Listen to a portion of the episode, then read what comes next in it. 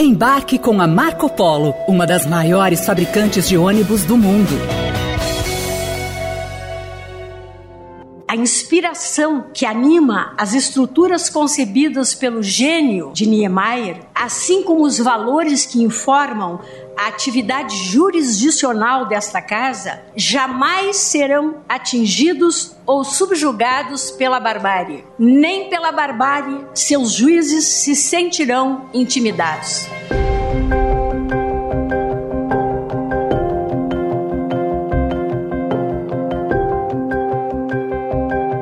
Foi assim que, na semana passada, a presidente do Supremo Tribunal Federal, ministra Rosa Weber, iniciou os trabalhos do Judiciário para o ano de 2023. Foi a primeira vez que os magistrados do STF se reuniram no plenário da Corte, após os ataques golpistas que destruíram o local em 8 de janeiro. Digo novamente: é inútil pois mesmo que desejassem destruir mil vezes o Supremo Tribunal Federal, subsistiria incólume o sentimento de reverência desta casa pelo Estado democrático de direito. E mil e uma vezes reconstruiríamos seu prédio.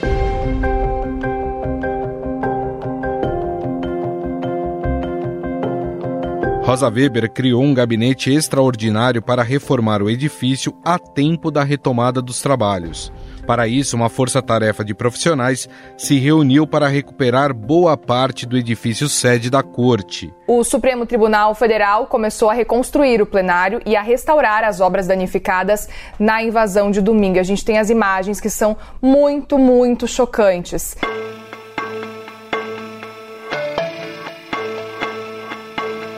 Devido ao tombamento histórico do prédio, os itens não podiam ser trocados. Por isso, o trabalho de recuperação e reforma foi essencial para este retorno. Em seu discurso, a ministra também prometeu que todos os responsáveis pelos atos golpistas serão responsabilizados com o rigor da lei. Em nome do Supremo Tribunal Federal, que uma vez erguida da justiça a clava forte sobre a violência cometida em 8 de janeiro, os que a conceberam, os que a praticaram, os que a insuflaram e os que a financiaram serão responsabilizados com o rigor da lei.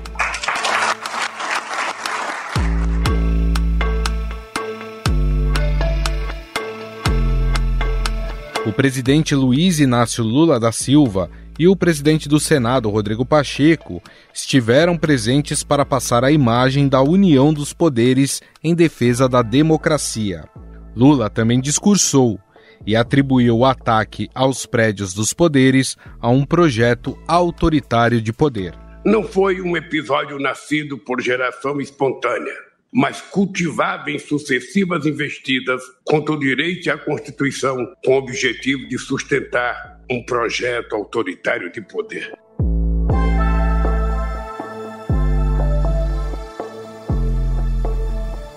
Além de condenar os atos golpistas, Lula também falou sobre a relação com o judiciário. Segundo o presidente, a relação entre o executivo federal e o poder judiciário terá como alicerce o respeito institucional. Tenho a certeza de que, assim como em meus dois mandatos anteriores, a relação entre o executivo federal e a Suprema Corte e o poder judiciário terá como alicerce o respeito institucional. O povo brasileiro não quer conflitos entre as instituições.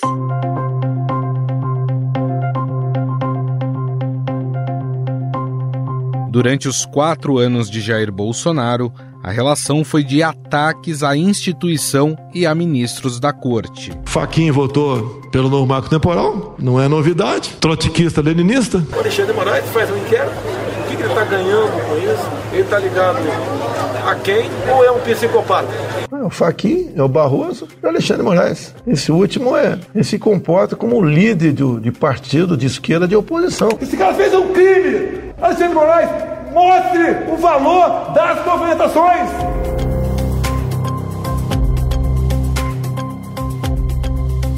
Apesar da pauta morna prevista para o primeiro semestre, o tribunal tem pontos de tensão a enfrentar em 2023. Um deles já foi falado aqui no podcast: o julgamento de golpistas denunciados pela Procuradoria-Geral da República. Há também a substituição de dois de seus ministros, que vão se aposentar aos 75 anos de idade, abrindo caminho para mais duas indicações de Lula no Supremo. Ricardo Lewandowski vai se aposentar em maio e a atual presidente da corte, Rosa Weber, sai em outubro. Por lei, os ministros se aposentam ao completar 75 anos de idade. Além disso, o STF inicia as sessões colegiadas presenciais de 2023 com mudanças no regimento interno da Corte. Aprovadas no final do ano passado, as mudanças estabelecem que decisões urgentes assinadas individualmente pelos ministros serão submetidas imediatamente ao referendo do plenário. Se o despacho implicar em prisão, a confirmação ou não da medida terá de ocorrer em sessão presencial. Uma mudança no regimento interno do Supremo Tribunal Federal deve tornar as decisões da Corte menos sujeitas a erros e julgamentos individuais. Pode evitar também que criminosos de alta periculosidade ganhem a liberdade antes do tempo. Fora isso, os ministros terão 90 dias para devolver processos com pedidos de vista ou então os autos serão liberados automaticamente para avaliação dos demais ministros da Corte.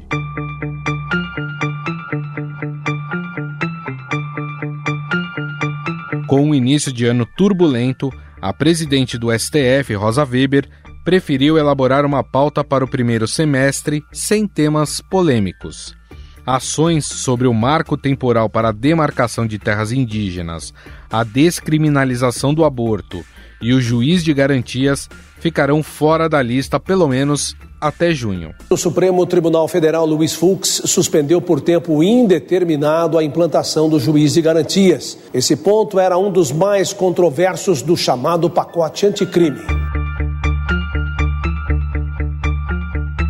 O único tema quente que deve ser analisado pelo colegiado será a decisão de colocar os acusados pela depredação de prédios públicos em Brasília no banco dos réus. 479 investigados foram denunciados por crimes como associação criminosa e incitação ao crime, equiparada pela animosidade das Forças Armadas contra os poderes constitucionais. Afinal, como deve ser essa nova fase da relação entre judiciário, legislativo e executivo? O STF deve ter um papel mais discreto? Sobre o assunto, vamos conversar com Heloísa Machado, que é professora da FGV Direito de São Paulo.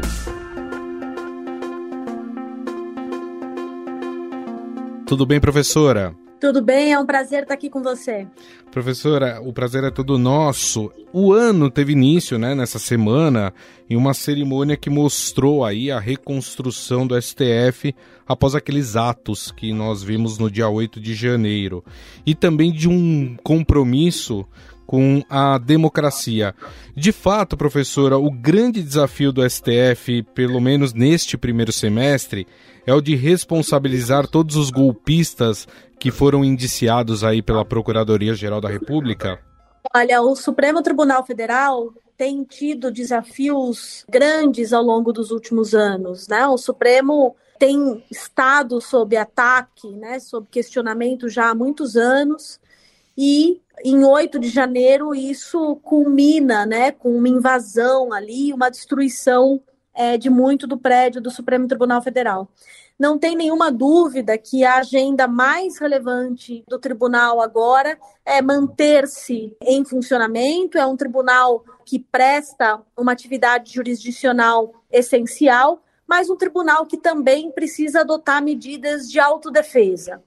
E de certa maneira, os inquéritos e as investigações que tramitam sobre os ataques antidemocráticos aos prédios dos três poderes não deixam de ser inquéritos que são também uma forma de autodefesa do tribunal. Entender o planejamento, entender o que moveu esses ataques é fundamental para que o tribunal e também, consequentemente, a democracia brasileira possam resistir nos próximos anos. Perfeito. E a presidente do STF, a ministra Rosa Weber, ela preferiu nesse primeiro momento deixar de pautar temas polêmicos. Essa também é uma forma do tribunal se resguardar ou esse tema que envolve os atos golpistas vai acabar tomando naturalmente muito tempo da corte? A pauta do Supremo Tribunal Federal é muito ampla né? E ela não se adstringe apenas ao plenário físico, mas também envolve vários casos do plenário virtual que tem uma dinâmica muito mais acelerada. Nós temos casos super relevantes. Nós temos a possibilidade de coleta de DNA de recém-nascidos, nós temos uso de dados de celulares por apreensão policial sem ordem judicial, casos relativos a medicamentos de alto custo, casos relativos à licença gestante para mães não gestantes em relações homoafetivas. Então, assim, são temas de super interessantes e de máxima urgência também de serem decididos. O que me parece é que estes inquéritos que investigam os atos antidemocráticos, eles terão espaço no plenário sempre que for necessário, a pedido do relator, do ministro Alexandre de Moraes, qualquer decisão que ele precise de referendo, o plenário certamente estará atento. Então, não houve uma necessidade da ministra Rosa Weber antecipar é, e já reservar um espaço para isso, porque essa pauta ela é indicativa de julgamentos, mas ela pode também acomodar temas urgentes ao longo do semestre. Mas nesse primeiro momento, é, professora, a senhora entende que, de fato, com o clima que a gente tem percebido no, no Brasil, esse clima quente no Brasil, é bom deixar um pouco de lado aqueles temas que acabam insuflando a população, deixar um pouco mais para o meio do ano do que já pautá-los nesse, nesse início de 2023? A minha percepção é um pouco diferente. Todos os casos do tribunal trazem um impacto social muito grande, como esses é, que eu mencionei. Tem casos relativos também a pisos salariais, casos relativos à proibição da vaquejada, enfim, todos os casos agradam e desagradam, amplam setores é, da sociedade. O que me parece é que a agenda urgente que se impõe para o tribunal é a agenda dos atos antidemocráticos, e isso terá espaço no plenário. E não podemos pensar que o tribunal está acuado e, portanto, impossibilitado de julgar casos polêmicos é, isso não seria admissível, né? Uma corte constitucional que estaria acuada não serviria certamente para é, tomar as decisões que são necessárias para o país. Eu não vejo essa como uma pauta pouco polêmica. Eu acho que uhum. todos os casos trazem um impacto muito grande. Algumas ausências são sentidas, como juiz de garantias, como o caso da descriminalização é, do porte de drogas para consumo pessoal, mesmo o caso do marco temporal para demarcação de terras indígenas, uhum. mas são tão relevantes quanto outros casos que também tramitam no tribunal. Agora falando mais tecnicamente do STF, a corte ela passa a funcionar esse ano com algumas mudanças de regras, né? Por exemplo, decisões urgentes assinadas individualmente pelos ministros serão submetidas imediatamente ao referendo do plenário e os processos com pedido de vista terão que ser devolvidos em até 90 dias. Como é que a senhora analisa essas mudanças do STF? São determinações que explicitam o que já estava, na verdade, na lei que regula os processos de controle de constitucionalidade. As leis já demandavam uma deliberação do plenário sobre medidas liminares. Me parece que agora há uma norma regimental que deixa esse processo mais claro, né? inclusive indicando que é na sessão imediata que deve haver essa avaliação pelos pares de uma medida é, monocrática. Em relação aos pedidos de vista, também já havia, vamos dizer assim, uma sinalização de devolução num prazo, mas houve sempre a percepção entre os ministros de que era mais importante um estudo detalhado do caso, se necessário, com o tempo, é, do que de fato a entrega, né, e um julgamento célere do processo. Esperamos que os ministros comprem né, a ideia dessas uhum. resoluções, porque isso só fortalece o tribunal. Regular o poder individual dos ministros e fortalecer o plenário é algo muito positivo e atende às críticas que a gente já tem feito há muitos anos. Agora, aparentemente, professor, o STF terá quatro anos de mais calmaria. E aí eu digo a relação institucional com os outros poderes, executivo e legislativo. É, por causa disso, a gente pode esperar um STF mais recolhido, sem entrar em embates com outros poderes, como acontecia e às vezes por necessidade no período de gestão do governo Bolsonaro? As disputas é, políticas entre base governamental e oposição e o controle das medidas do executivo sempre chegam ao Supremo Tribunal Federal e as pesquisas têm mapeado isso desde é, do início da nossa história constitucional recente. O que a gente nunca tinha visto era um presidente que, em exercício, atacava diretamente a instituição do Supremo Tribunal Federal e também isoladamente alguns de seus ministros. Os ministros que presidiram é, o Tribunal Superior Eleitoral foram alvos é, diretos de ataques por parte do ex-presidente Jair Bolsonaro, mais vocalmente contra Alexandre de Moraes, mas também Luiz Roberto Barroso, Edson Fachin foram alvos é, em algum momento é, de Jair Bolsonaro. Não ter ataques é, deliberados é o mínimo que a gente pode imaginar de uma relação de instituições que têm como missão, todas elas, fundamental, proteger a Constituição. Isso não é uma missão só do Supremo. Congresso Nacional também tem essa missão, e a presidência da República também tem a missão de preservar a Constituição. Teremos anos onde esse ataque não será feito, né? onde tudo indica que, ao contrário, teremos um presidente que valora a atuação do judiciário, mesmo que ele emita decisões contrárias aos seus é, interesses. Se isso vai repercutir num tribunal mais contido, né, ou mais tímido, é pura especulação. Me parece que o tribunal tem uma grande missão pela frente com esses inquéritos dos atos antidemocráticos e não me parece que será um tribunal contido uh, na responsabilização desses envolvidos nos ataques de 8 de janeiro. E o próprio legislativo deu o recado na eleição para presidente do Senado de que não quer um confronto, não quer um embate com o STF, né? Nós tínhamos dois candidatos, Rodrigo Pacheco, que sempre teve uma relação muito boa com os ministros do STF, e por outro lado você tinha Rogério Marinho, que prometia dar andamento a pedidos de impeachment de ministros eh, do STF. Nesse caso, parece que as coisas começam a entrar no eixo e que a gente gente vai ter aí uma separação democrática entre os poderes, né, professora? Exatamente. Essas ameaças de pedidos de impeachment em razão do teor de decisões judiciais é algo absurdo e é, vedado pela legislação de impeachment. Né? Impeachment de ministro se dá quando você tem, por exemplo, algum ato uh, de venda de sentenças, né, de alteração dos termos de um voto, a gente não está falando do conteúdo de uma decisão judicial, assim como é vedado pelo regimento interno uma comissão parlamentar de inquérito que analise o conteúdo da judicatura, né, o teor das decisões judiciais.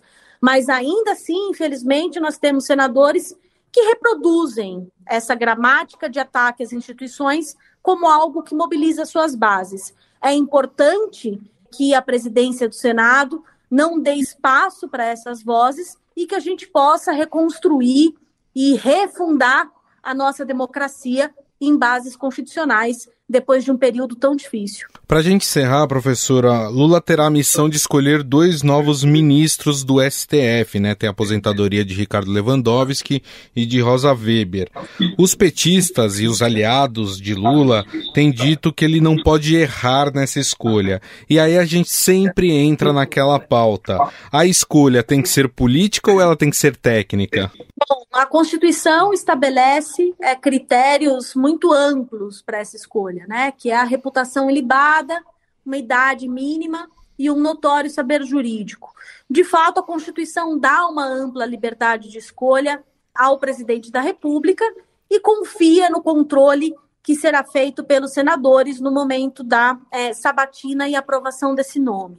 Agora, me parece que está muito claro para o atual presidente e para todos nós da importância de uma boa escolha para o Supremo Tribunal Federal. Porque no nosso modelo institucional, o mandato de um ministro extrapola muito um mandato presidencial. Alguns ministros ficam décadas é, no tribunal. E é importante que sejam pessoas que tenham um real compromisso com a Constituição, ao invés de um vínculo passageiro com algum programa político. Eu espero que sejam boas indicações, que olhem para a Constituição e a preservem com muito carinho.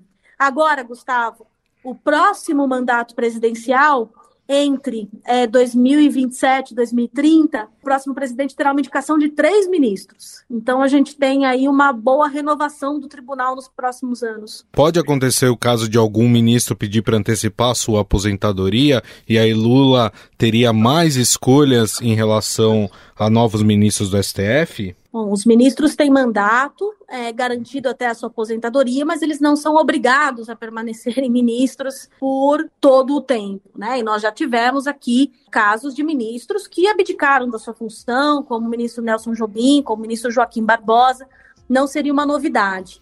Se isso será feito com o propósito de antecipar uma possível nomeação para esse mandato, é muito cedo e também uma especulação para a gente imaginar. Mas sim, isso é possível de acontecer. Bom, nós conversamos com a professora da FGV Direito São Paulo, Heloísa Machado, que gentilmente conversou com a gente sobre esse início aí de trabalho do Judiciário no ano de 2023. Professora, queria agradecer mais uma vez, muito obrigado pela entrevista. Eu que agradeço, um abraço. Estadão Notícias.